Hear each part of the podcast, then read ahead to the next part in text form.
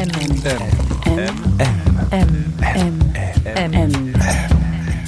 Le goût de M.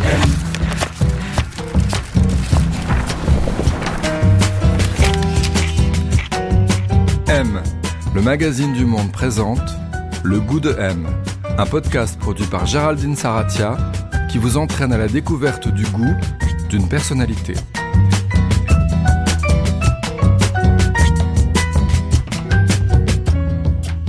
Qu'est-ce qu'avoir du goût Qui Bon goût Mauvais goût Et puis d'abord, comment se forme le goût Cette semaine, le goût de M a rendez-vous avec Jonathan Cohen. Il est acteur, réalisateur, producteur, il est drôle, très drôle, il se fait connaître grâce à une série télé, Bloqué, et à un personnage, Serge le Mito, face auquel Aurel San et Gringe, enfoncés dans leur canapé, ont bien du mal à garder leur calme. On les comprend tant le sens de l'improvisation de Jonathan Cohen est phénoménal. Après Serge, sa carrière d'école, il déploie aujourd'hui son talent aussi bien dans le cinéma grand public que dans le cinéma d'auteur. On a pu le voir chez Sophie Le Tourneur ou plus récemment chez Carven et Delépine. Jonathan Cohen est également devenu réalisateur et producteur d'une série, La Flamme, une parodie du Bachelor truffée de guest stars dans laquelle il interprète le personnage de Marc. Il revient aujourd'hui avec une deuxième saison, Le Flambeau, parodie cette fois de Colanta, actuellement diffusée sur Canal+. Alors pour en parler, ainsi que de son parcours et de sa vision de la comédie, il nous a donné rendez-vous non pas chez lui, mais dans un endroit du nord de Paris, pas loin de Belleville, où il passe ses jours et ses nuits.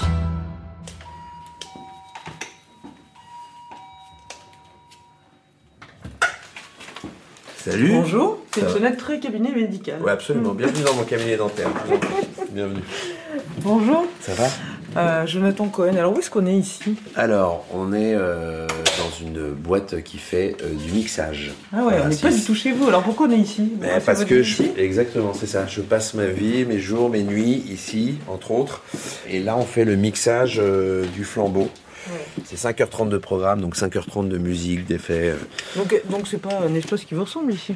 Bah, de plus en plus en fait, parce que euh, je crois que j'aime bien être dans les boîtes de post-prod, euh, Ah que ouais? ce soit de montage, euh, de son, en fait. euh, Pourquoi? C'est le côté euh, la bulle? Bah, c'est la fabrication en fait. J'ai l'impression d'être dans un atelier et on fabrique euh, au fur et à mesure le projet, on le voit éclore et, et en vrai euh, c'est très dur mais c'est en même temps euh, c'est assez kiffant quoi. L'a suivi, on s'est avancé dans le studio, on a emprunté le long couloir jusqu'à une petite pièce, au fond à droite, tout à côté de la salle de mixage. On s'est installé dans les fauteuils club en cuir, et là, je lui ai demandé quel était le goût de son enfance, celui dans lequel il avait grandi. Le goût de mon enfance, euh, ce serait euh, des granolas. Ouais, Ah ouais, pourquoi? Parce que j'en ai beaucoup bouffé. Voilà, tout simplement, euh, j'en mangeais euh, des boîtes entières. C'est vrai Ah ouais. Passion des- granola. Et les granolas c'est c'est Ouais. c'est de la drogue en fait. Mais hein. chocolat au lait ou noir? Chocolat au lait, bien sûr. Moi, j'ai encore du mal avec le chocolat noir. Je vous le dis. hein. Alors vous avez grandi à Pantin. Ouais. Ça ressemblait à quoi euh, l'appartement ou la maison dans laquelle vous avez grandi? Il y a eu deux appartes. Il y a eu euh, premier appart avec glisse de Pantin. Ouais. On, on vivait dans un petit. euh, on était dans un 40 mètres carrés avec ma maman. Et euh, c'était. euh, était assez chargé, on va dire, parce qu'il y avait des vestiges d'un autre appart dans lequel on était quand mes parents vivaient ensemble. Donc il y avait des, des meubles beaucoup trop grands pour l'appart euh, dans lequel on, on venait d'emménager. J'avais une chambre toute bleue avec un tissu, tissu tout bleu. Voilà, un lit blanc. Et euh, non, c'était c'était sympa. Et puis après, on a bougé euh, à Hoche, Ouais, qui est juste une- à côté. une station de métro Ouais. dans un HLM et tout, euh, euh, un appart plus grand et tout, et c'était euh, c'était plus cool. Et là, c'était un peu euh, rose bonbon, on va dire l'ambiance. Il y a le dans le film énorme. Oui, Voilà, c'est chez votre c'est mère. chez ma mère et Ouais. euh, voilà, c'est Votre mère joue le rôle ma de votre mère, mère. voilà, voilà. donc c'est un peu ça l'ambiance. euh, Elle aime bien les léopards aussi, Oui, si je me souviens bien, dans le film. C'est un petit léopard. Elle avait des goûts comme ça, des, des- Ouais, des- ouais. des petites excentricités. Exactement, c'est son excentricité, c'est son goût, et ça lui va bien en fait. Euh, Je la vois pas, euh, je la verrai pas euh, autrement qu'en léopard, bizarrement. Vous le disiez, vos parents ont divorcé euh, assez rapidement. Vous avez grandi avec votre mère. Vous diriez quoi de ces goûts?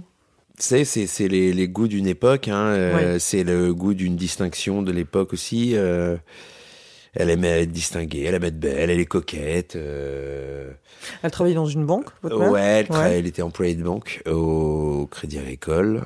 Donc en fait, elle travaillait dans les bureaux, au siège, tout ça. Et elle a travaillé quasiment 35 ans de sa vie là-bas.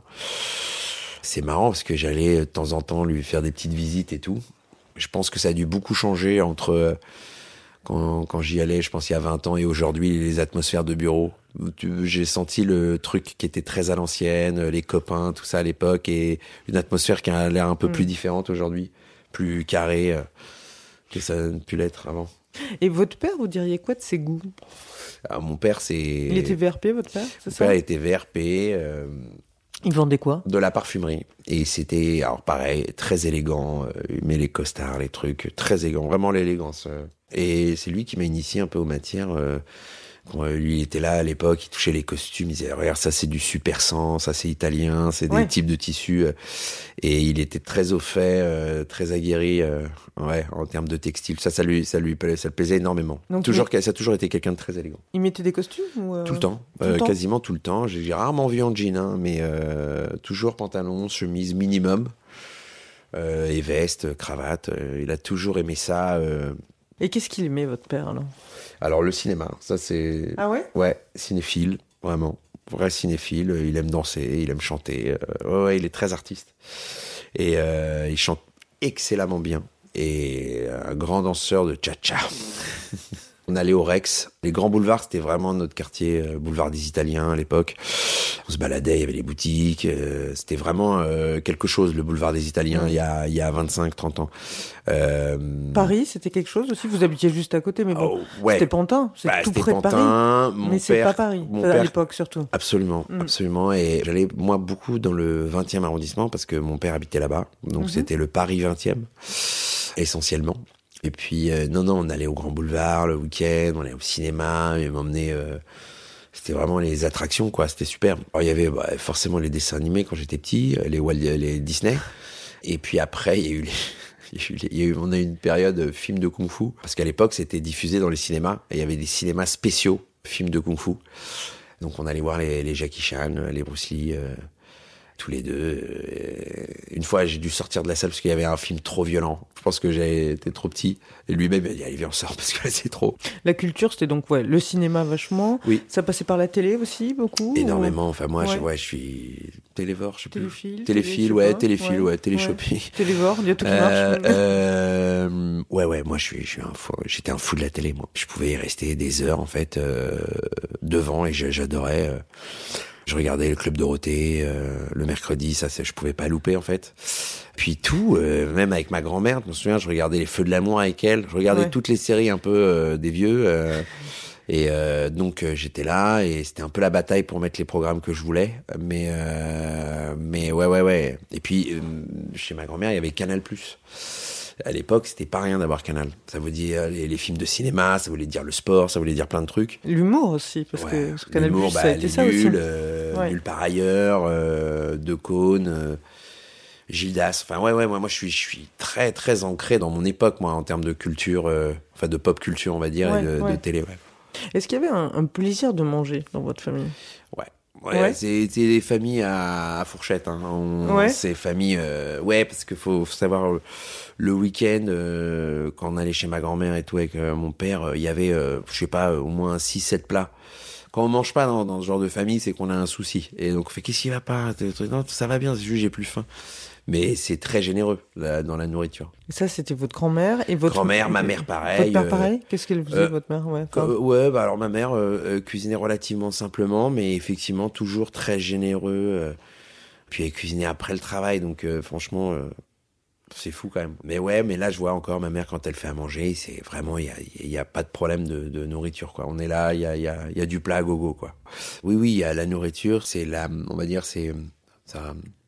J'ai l'impression que c'est l'image d'un certain confort, de sécurité, de on a quoi, de quoi manger dans nos assiettes. Ça va, c'est Mm. cool en fait. Mm. Euh, on est bien, ça veut dire. C'était important pour eux, ça, l'idée de confort? Oui, je pense, bien sûr. Ouais. De se poser, d'avoir une base euh, où il y a à manger, euh, où voilà, on... c'est bien sûr, je pense que c'est c'est ancré en eux, dû à l'instabilité d'après-guerre, dû à euh, l'instabilité de leur époque. Je pense que quelque chose pour se rassurer et être ancré dans, dans quelque chose de confortable, oui, c'était important.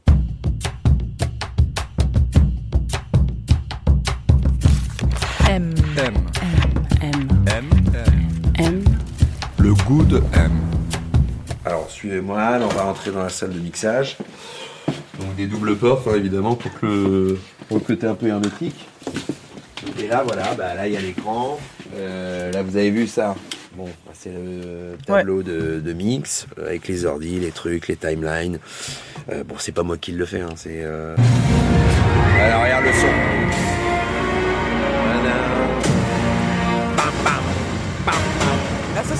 Ça, c'est le début, ça. Bam, ça c'est le début ça. Il n'a pas voulu me déposer sur la plage. Et là, C'est- qu'est-ce que vous faites c'est alors actuellement Bah là on Vous mixe. êtes euh, sur le flambeau, là Ouais, Mm. c'est sur le flambeau, on mixe euh, les épisodes du flambeau. Alors c'est assez balèze parce qu'il y a énormément d'effets euh, sonores, énormément de musique, énormément de, de ruptures de son pour que ça ressemble un peu à ce qu'on a fait au montage image. Là ici, euh, on redessine vraiment tout, tout, tout le son quoi. Et c'est dans une tenue un peu particulière Voilà. qu'arrive notre premier aventurier. Comme tu vois, il y a de la musique partout. Pilote de ligne et cœur à prendre lors de la dernière saison de La Flamme. Acceptes-tu ce billet Je t'aime, Marc. Pour l'instant, ça n'est pas réciproque. Il avait brisé le cœur de nombreuses prétendantes. Connard Et jeté son dévolu sur Orchidée. Un million de fois Oui. Venez vers moi, Marc Voilà. Donc comme tu vois, là c'est euh, le début, donc il faut que ça envoie en termes de son. Et tu as vu déjà les modulations, il y a déjà trois musiques qui s'emboîtent les unes aux autres, donc c'est un vrai vrai bordel. Le son des voix, on a tourné sur la plage, donc euh, regarde comme tu peux entendre. euh, Aventurier faut- faut- Ah c'est reparti au début. Bon, c'est pas grave, mais euh, en vrai voilà, c'est ils ont fait un travail dingue de sauver les voix. Vous l'avez mangé?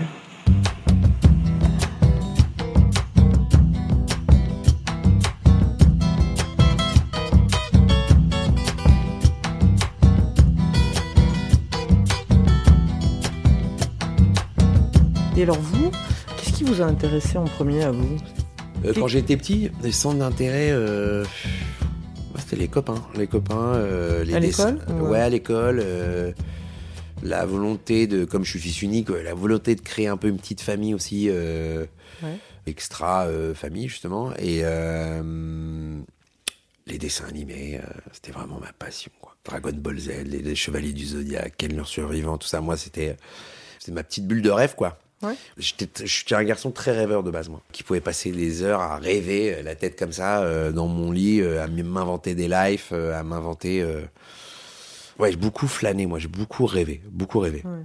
Après, j'ai, de base assez timide, dans première partie, on va dire, de scolarité. jusqu'en sixième, cinquième, où, voilà, où ça s'est un peu plus ouvert. Et puis là, je commençais à effectivement à trouver plus une place d'un gars qui faisait rigoler les, les gens.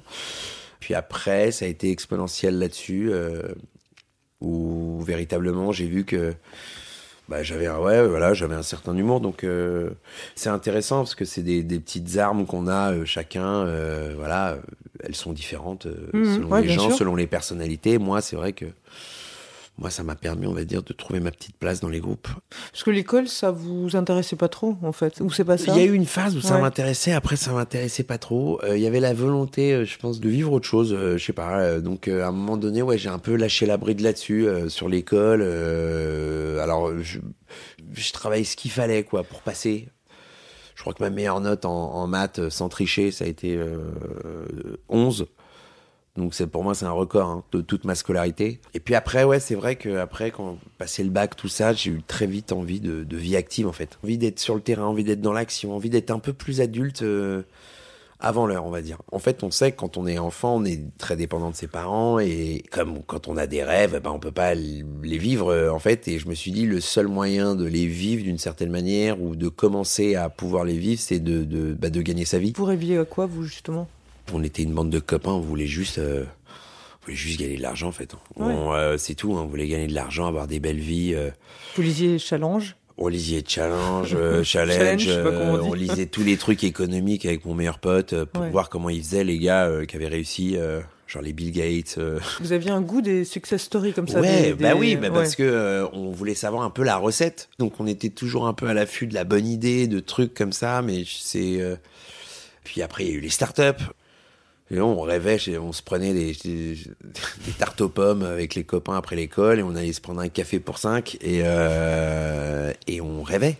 On rêvait, on était toute une bande. euh, De réussite, quoi. Ouais, on était une bande. En plus, c'est voilà, euh, je sais pas, mes potes euh, Amar, Ugur, Olivier, enfin toute cette bande là, Lutfi, on était, on rêvait. Après tous les, c'est marrant parce que tous les tafs que j'ai fait dès que j'ai quitté l'école, c'était foirade sur foirade. Euh, Ouais, parce que vous avez, vous avez raté votre bac, c'est ça? J'ai raté mon bac de peu, j'aurais Ouais. pu le repasser, mais je pense que j'étais trop impatient. Donc du coup, euh, j'ai dit ciao. Ouais. Et en fait, ouais, j'ai fait, j'ai vendu de l'imprimerie. euh, après, j'ai fait de l'immobilier. Tout a foiré en fait, euh, parce que on n'était pas très fort, je crois, euh, dans ces trucs-là. Et puis après, ouais, j'ai vendu les fenêtres. Et puis là, Ah, ça, vous étiez fort. ça, j'étais pas mal. Franchement, La, j'étais la- pas la mal. vente, c'est de la mise en scène déjà? Ouais, en fait, c'est parce que je crois qu'il y avait du jeu. Mais sans le savoir, en fait. euh, et ça, je me suis dit, ah, c'est pas mal parce que comme je commençais un peu à perdre confiance, je me dis, mais attends, en fait, je, suis- je suis un incapable, en fait. Et en vrai, ça, ça m'a redonné un peu confiance parce que je suis, ah non, en fait, ça va. Je peux, je peux me démerder, quoi. Et puis après, il y a eu le, le théâtre, le jeu. euh, Oui, ça vous êtes allé un jour, comme ça, un peu par bah, hasard rejoindre mon pote euh, avec qui je faisais tout, Olivier. Olivier, toujours Ouais, le même, Toujours euh, le même. Bah, c'est un, une personne très importante. Olivier dans Rosenberg. Ouais. C'est un de mes piliers dans la vie, euh, Olivier. C'est Et donc lui, il vous fait aussi un super cadeau, parce qu'il vous dit de venir le voir à son cours de théâtre. Ouais. Et, euh, et... Et- en fait, ça vous attire complètement, quoi. Enfin, il, y a un- il se passe un truc. Et puis je me souviens, j'étais habillé en costard. euh, j'étais costard. en Plus, Et pour euh, bosser, vous étiez tout le temps en costard. costard, Ouais. cravate, la mallette de, de 12 kilos avec un bout de fenêtre dedans. donc j'arrivais. En plus, j'avais mon petit scooter que je venais d'acheter. Donc j'étais là, je me la racontais un peu en mode adulte parce qu'en fait. on aime bien jouer les adultes quand on a euh, 18 piges, 19 piges et et là, quand on, en fait, c'était un back to school. Et en vrai, j'assiste à ce cours et, et je prends une tarte, euh, vraiment de, de waouh, c'est ludique, c'est amusant, euh, et puis j'ai envie d'y, Vous d'en faire. participez? Euh, non, non, non, Non, je là, participe vous pas. regardez juste. Non, juste je regarde, je suis spectateur, mais ça y est, le, le... et puis je commence de plus en plus à, à, à rentrer un peu dans la vie de cette école. Je, je, je vois, je rends visite à Olivier plus souvent, essayer de connecter avec ce monde-là, et du coup, euh, effectivement, le, le rat était dans la tête, et j'arrivais plus à vendre quoi que ce soit. C'est-à-dire que je pouvais plus rien faire. J'ai dit, mais, mais en vrai, c'est, je, je veux plus faire ça, je veux faire ça maintenant, et Donc ouais. finalement, vous y arrivez à faire du Mhm. théâtre, vous rentrez dans un cours. Ouais. C'était une école qui s'appelait Fame. Moi, je suis arrivé en fin d'année euh, dans cette école et, euh, et je fais le spectacle de fin d'année. J'ai quatre scènes. Genre, je crois que j'ai le plus de scènes euh, du truc. Là, j'invite ma mère qui pensait vraiment que je faisais n'importe quoi. Vraiment, elle dit, putain, tous les soirs, tu en retard, tu ramènes des gens. Elle avait peur que je, en fait, ce soit une, une enfume.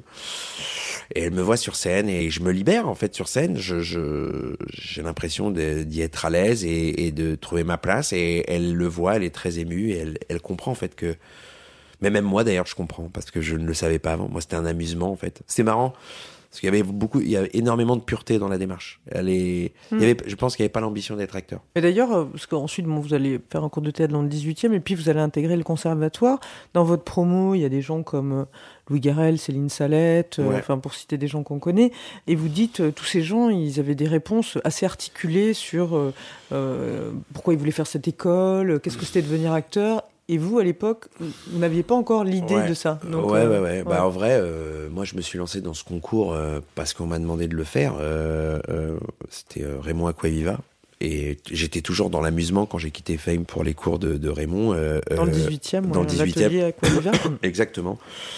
C'était toujours l'amusement qui prédominait. Et puis il m'a dit, tu devrais, t'as quel âge? J'ai 23. Tu vas faire 23. Il me fait, Tu dois absolument passer ce concours. C'est quoi, truc? Je le passe, mais... Et encore une fois, c'est la chance des ignares, hein, vraiment. euh, plus on est ignare, euh, plus on fait les choses sans s'en rendre compte, et plus il y a de chances que ça marche. Si je m'étais rendu compte de ce que c'était, euh, le monument que je passais, en vrai, euh, je pense que je l'aurais vraiment euh, loupé. Et donc effectivement, je me retrouve dans cette école. Alors, euh, euh, pour resituer, il y avait effectivement Céline qui était dans ma dans Ouais. ma provo. Garel, lui, il était deux promos au-dessus. Ouais. Et effectivement, il y avait cette première réunion euh, d'entrée ou qui est d'histoire du cours de théâtre où tout le monde a des où elle pose la fameuse question de pourquoi vous voulez faire du théâtre et je n'ai aucune réponse. Et parce que je, je n'ai pas le background, on va dire, des, des, des autres candidats. Eux, ils avaient effectivement des réponses très claires. Ils avaient des, des, des spectacles, des metteurs en scène qui les avaient chamboulés parce qu'ils voulaient faire ce métier depuis ils ont 14, 15 ans. Et puis ils ont fait tous des, des hippocancanes, enfin je veux dire avec option théâtre. Moi, des études de rien, euh, vendeur de fenêtres. Enfin, on parle de, c'est pas les mêmes bagandes. Donc je me retrouve un peu avec ce choc et sans cette réponse. Moi, c'est le cinéma qui m'anime, c'est le truc. La télé aussi. euh, la télé, ouais, ouais. absolument la télé. Et donc, je, je- ouais, je suis un peu dans un complexe de, de me dire, euh, mais est-ce que je mérite d'être là? Est-ce que j'ai le droit d'être là? Euh, Ouais, une légitimité, quoi, Est-ce que j'ai une légitimité? Et ça m'a habité pendant un bout de temps. Et puis, à un moment donné, il y a eu un déclic. C'était en deuxième année où je me suis dit, euh, qu'importe. En fait, je vais, je vais changer ma, ma position et je vais, euh, je vais prendre cette école à bras le corps et ça a tout changé. Ça a changé parce que j'étais actif dans cette école, parce qu'en fait les écoles d'art, quelles qu'elles soient, c'est nous qui les faisons, c'est les élèves qui les font et c'est pas. Hmm. les institutions qui nous font. On pense que c'est des moules dans lesquels on doit entrer, c'est faux. Une école, on en fait ce qu'on veut. Donc il faut être très actif quand on est dans une école. Et j'ai j'ai été très actif dans cette école et je me suis fait des ce qui ce qui pouvait être un peu euh, des euh, comment dire au début de première année avec tous ces gens si euh, si érudits, si cultivés, puis ce sont devenus mes vrais amis, mes vrais camarades, d'où qu'on vienne, quel que soit le milieu. euh, C'était fini en fait. On était une bande, on était des copains, on, on travaillait ensemble. Et puis le jeu n'a tellement rien à voir avec d'où on vient, ce qu'on sait, la culture qu'on a. On s'en fout parce que ce qui compte, c'est la vérité, l'humain. Tout le monde a quelque chose à y donner. Et ça n'est jamais les backgrounds euh, véritablement qui font l'acteur qu'on est. C'est qui on est, tout simplement. Tout ça, c'est un long, à, long, long C'est un apprentissage. chemin, ouais. Ouais, c'est un long chemin. ouais, ouais. Et quitter la, la vie d'avant, justement, parce que c'est des vies super différentes que vous avez eues en très peu de temps. Pantin, euh, vendre des fenêtres, euh, et puis tout d'un coup vous vous retrouvez dans cet univers-là. C'était, ça a été difficile pour vous ou pas du tout? C'est pas rien, c'est un petit choc, hein, Ouais. parce qu'on bascule d'une ambition à une autre d'un coup. Ouais, c'est C'est-à-dire très que c'est c'est très marrant parce que c'est entre mes rêves d'enfant, dont je vous parlais, euh, mes rêves d'adolescent plutôt, de, de vouloir euh, réussir sa vie. Donc tout d'un coup, s'annulait pour d'autres rêves dont j'avais beaucoup plus besoin. Et c'est toujours ça qui est le plus intéressant à voir, c'est ce dont on a envie, ce dont on rêve et ce dont on a besoin. Et très souvent, ça rentre en conflit. Et la vie, elle est assez incroyable là-dessus, qu'elle te dit, ah, t'as envie de ça? Alors tiens, vis-le. Maintenant, voilà ce dont tu as besoin. Et j'ai eu cette chance de le vivre très jeune. Et j'avoue, j'avais peur. Heureusement que j'étais assez jeune pour ne pas avoir de, de pour pas être trop réflexif non plus dans, dans, l'action. Mais heureusement, j'ai eu cette chance d'avoir cette petite déviation à ce moment-là, ce carrefour qui était vraiment, qui mettait en conflit mes rêves d'ado et la réalité de mes besoins. Et ça, c'est une vraie chance.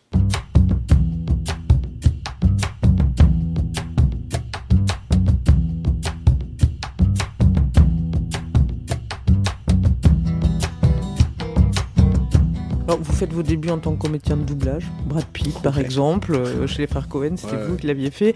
Ensuite, bon, il y a eu en 2006 un premier rôle dans Comme belle, hein, on Ouais. vous a pas mal remarqué. Et puis, euh, vous avez fait, il y a eu Mafiosa, Eric Rochon, euh, Ouais. vous aviez un rôle aussi. Vous avez fait ensuite, bon, il y a eu la série Les Invincibles aussi, où on vous a beaucoup remarqué. Puis vous avez fait beaucoup, beaucoup de petits rôles ou de deuxième rôle. Vous avez joué le meilleur pote, mais alors énormément le Ah, meilleur oui, pote. oui, ça, oui, ça a été Alors un ça, truc. euh, ouais, J'étais abonné au meilleur pote. Vous avez l'impression qu'on a mis du temps à pouvoir projeter autre chose sur vous? C'est pas tant les gens qui ont mis du temps à, à me voir différemment, c'est moi qui ai mis du temps à me voir différemment.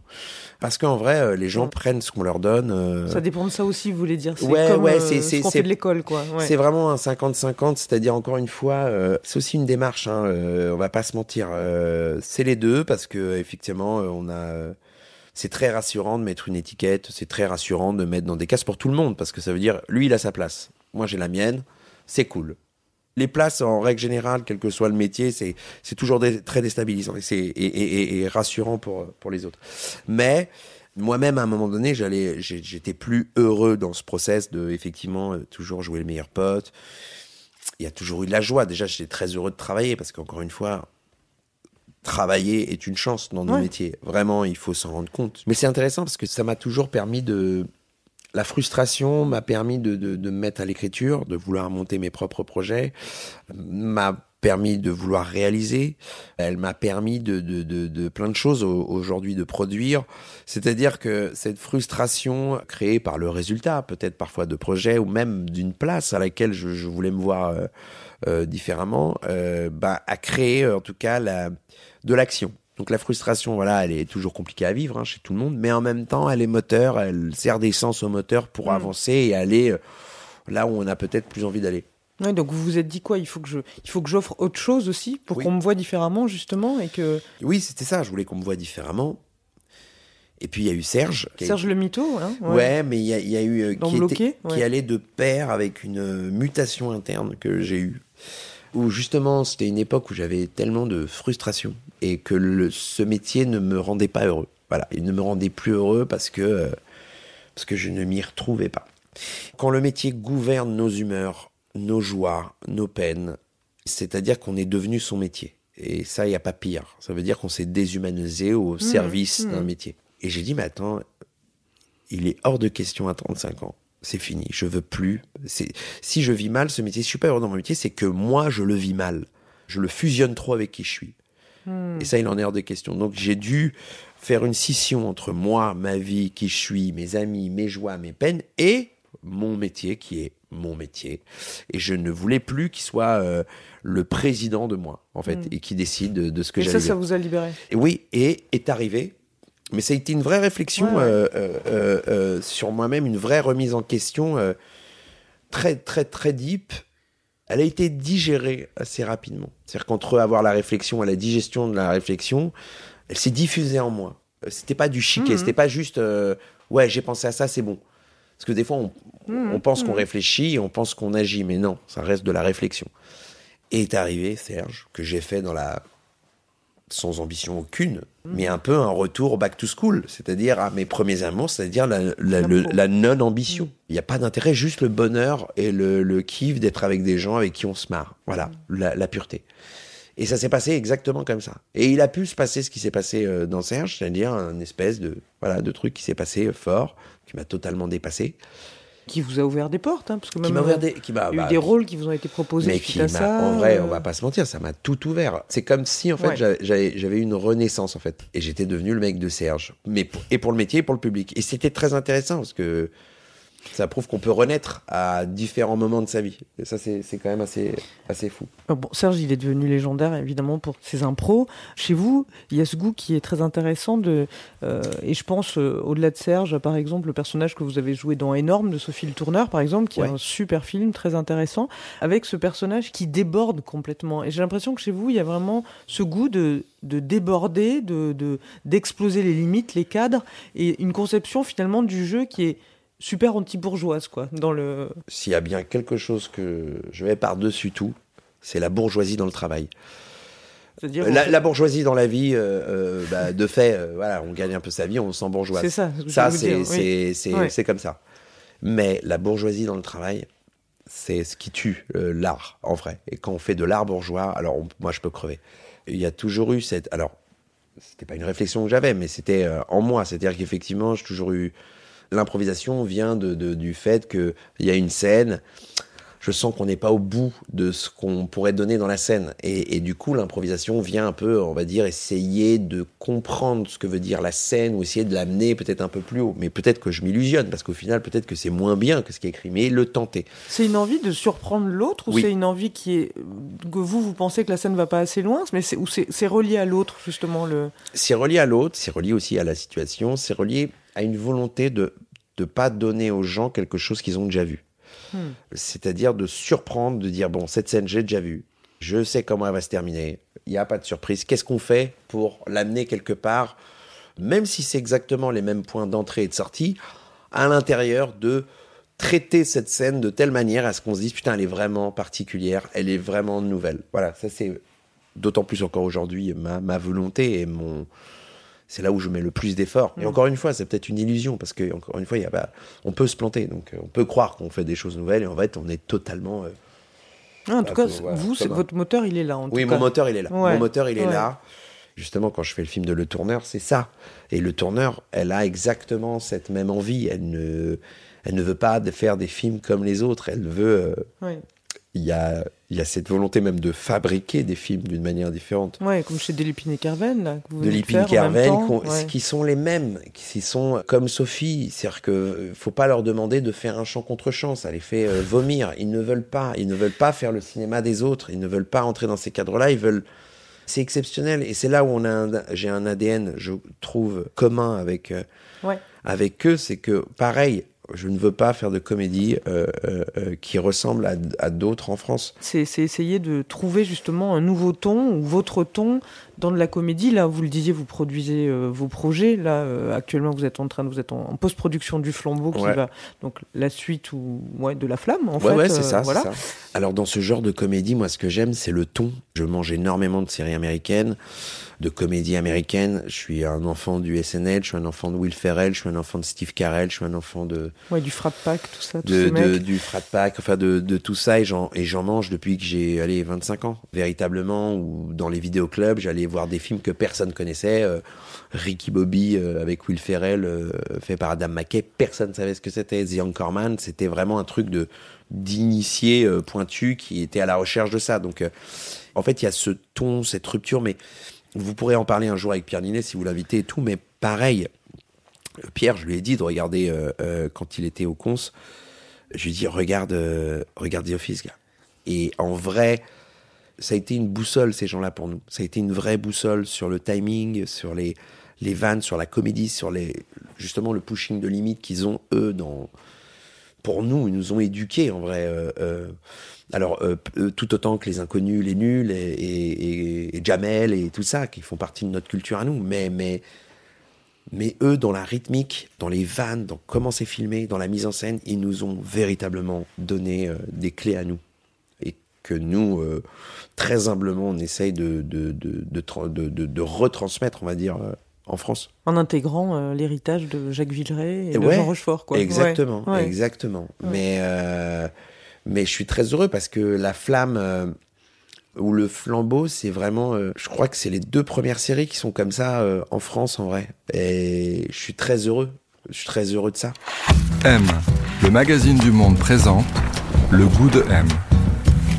Alors, qu'est-ce que vous m'avez emmené, là, Jonathan? J'ai ramené cette paire de lunettes de Alors, soleil ça? Ouais. un peu euh, teintées euh, clair que je mets très souvent. En fait, euh, c'est devenu, euh, bah, je sais pas, comme un manteau en fait. J'ai besoin de les avoir. C'est quoi, c'est des mascottes? Non, on dirait des Moscottes, Ouais. mais c'est des Julius Start. C'est un super euh, lunetier. Il fait des lunettes de soleil super belles. Et je les mets un peu tout le temps. Euh, Je sais pas, je sais pas, je me trouve un peu, me trouve plus jolie comme ça. Et euh, l'impression d'être un peu plus jolie quand je les ai que quand je les ai pas. Mais c'est un truc de protection ou pas du tout? Ben, quand je les ai pas, je me sens un peu à poil. C'est très bizarre. Euh, et comme bon, bah, je vais pas les mettre tout le temps, mais euh, mais je me je sais pas, je me trouve un peu plus élégant avec que quand je les ai Mm. pas. euh. Quand je suis bien sapé, je me sens bien. et quand j'ai ma petite paire de lunettes en plus, bah, je me sens encore mieux. Et quand je les oublie, parce que moi j'oublie les objets. Euh, bah, soit ici au bureau, soit euh, chez un pote ou un truc comme ça. Je dis ah putain non c'est pas vrai et je les ai pas le lendemain, bah ça me ça m'embête.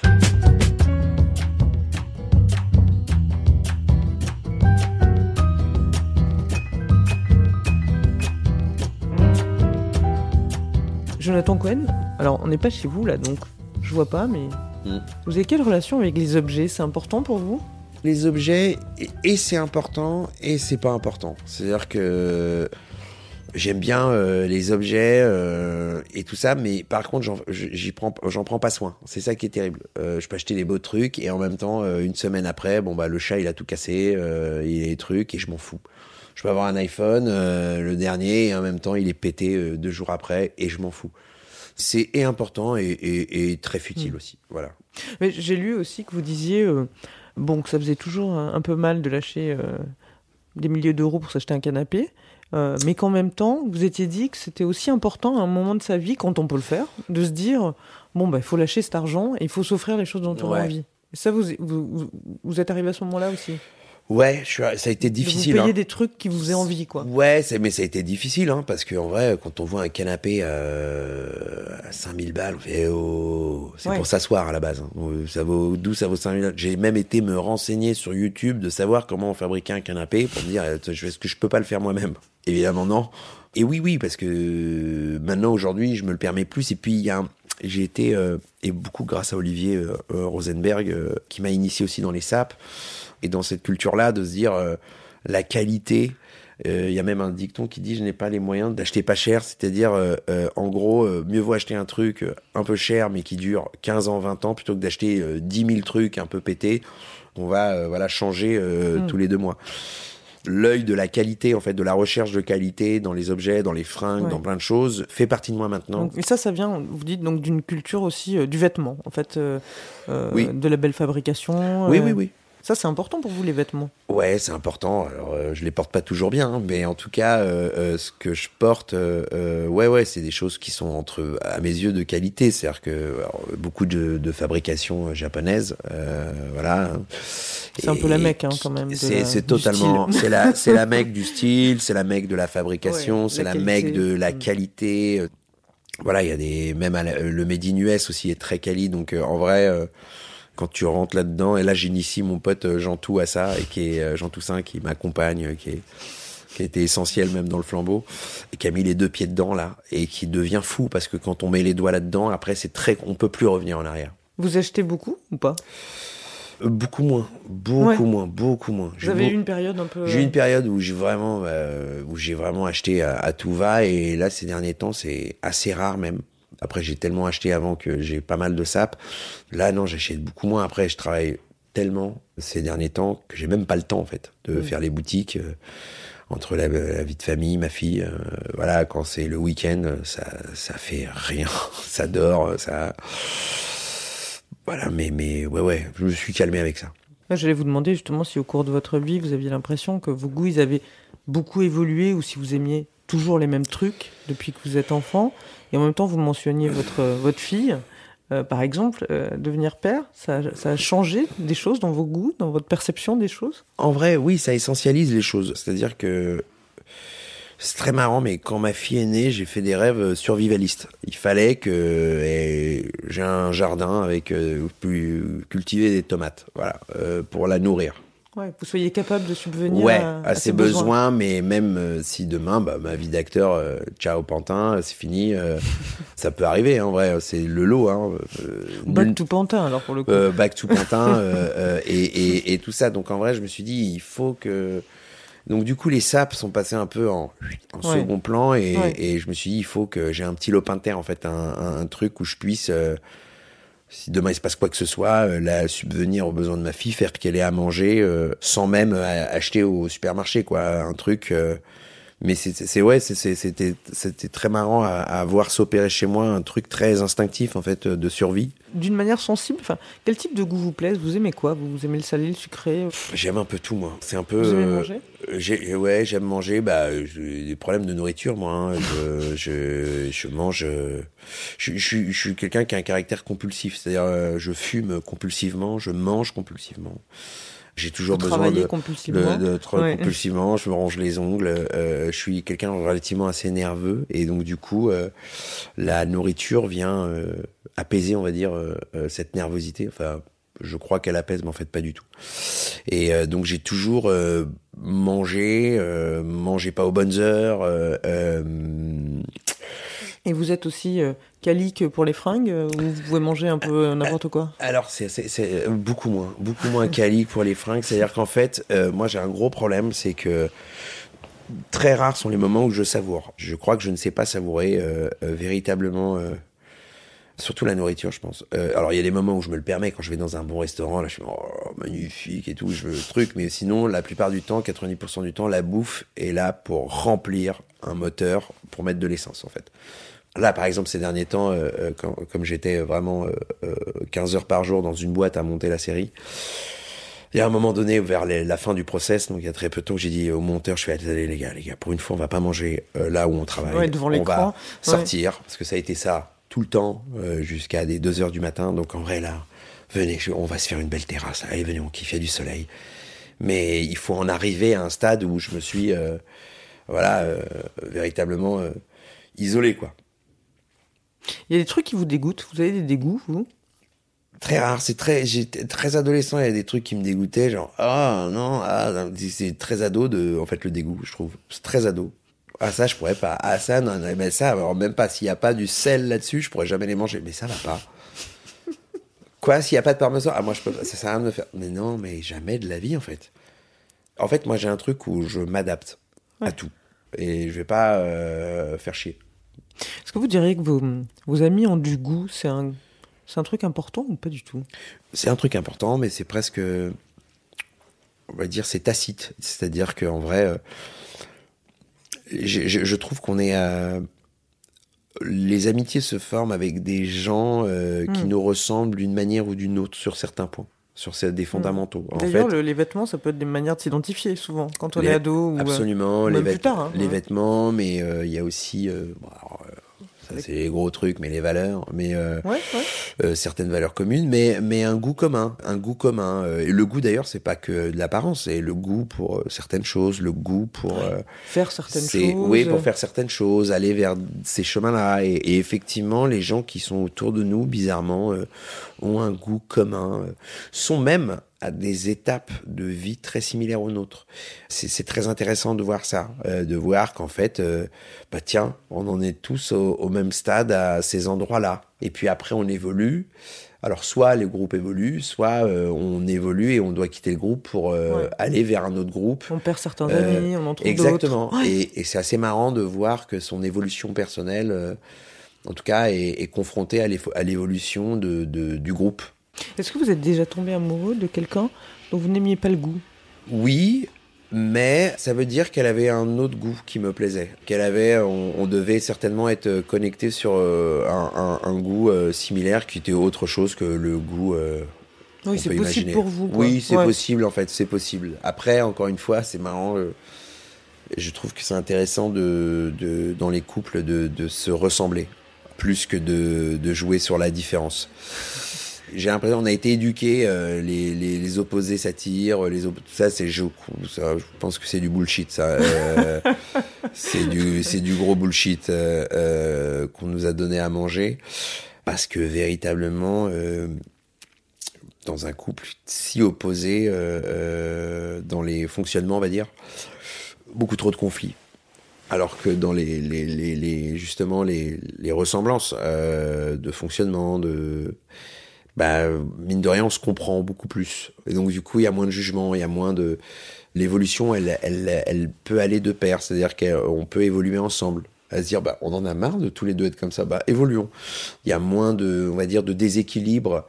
Et, et Dieu sait que l'équilibre, on va dire, c'est ce qui peut faire fonctionner un couple. Et ce serait quoi alors pour vous, euh, pour vous, avoir du goût? Euh, Je pense que dans le goût, je dirais euh, le, le être en phase avec soi.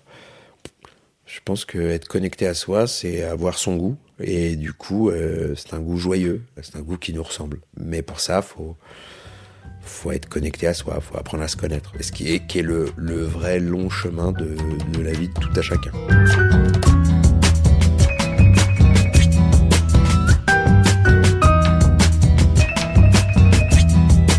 Voilà, c'est la fin de cet épisode. Il a été réalisé par Guillaume Giraud, préparé avec l'aide de Diane Lizarelli et Mélissa Fulpin, et produit par Genre Idéal pour M, le magazine du monde.